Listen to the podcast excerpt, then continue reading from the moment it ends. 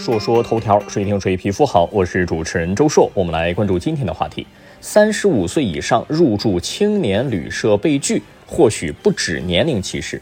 最近喜欢入住青年旅社的李先生，在某社交平台上发帖吐槽，说北京市内有多家青年旅社拒绝接待三十五岁以上的中年人。记者联系了北京多家青旅，发现年龄限制的情况确实较为常见。有个商家表示啊，不接待三十五岁以上顾客的原因有很多，主要是生活习惯不一样，不方便管理。最近几年，三十五岁年龄歧视在职场多发，没想到如今又出现在了住宿行业。到底是谁给了青年旅社这样做的底气呢？第一，青年旅社的宗旨，根据相关国际通行的宗旨，本来应该是不分国籍、种族、年龄、性别、职业、宗教、政治立场，没有歧视的经济实惠的住宿设施，对所有人开放。说起青年旅社，或许我们印象当中是年轻群体、穷游群体，钱不多又喜欢交朋友，所以选择在这种场合住宿，可能还能碰个艳遇什么的。但是说到底，青年旅社就是一个住宿旅馆而已，没有那么多标签属性，扒开了揉碎了，它也就是个宾馆，哪来的那么多傲慢的底气和讲究呢？第二，三十五岁真的是中年人吗？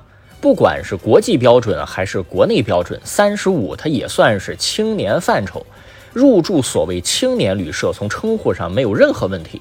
青年旅社不让青年住，就像是夫妻肺片没有夫妻，老婆饼没老婆一样，名不符实啊。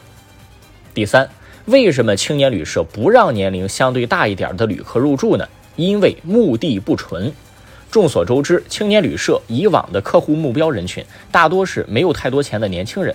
当然也有一些爱交朋友的群体，青年旅社的社交属性更大。也就像刚才提到的，不少人想要在旅途当中搞点邂逅之类的小暧昧，而年龄相对大，或许比较单纯的就是要住宿，就不受老板欢迎了。第四，同理还出现在目前一些年轻人标签比较明显的消费场景下，比如剧本杀。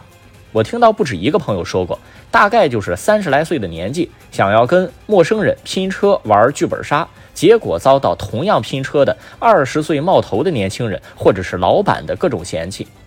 那你说玩剧本杀的目的是啥呢？哦，原来不是玩游戏本身，而是借着这个机会多认识点异性而已啊。最后，好好的新业态新形式。就类似青年旅社剧本杀这种场合，可别让一些老板或者经营者搞成了心思龌龊和别有用心的藏污纳垢之地。说说头条，谁听谁皮肤好。我是主持人周硕，下期节目接着说。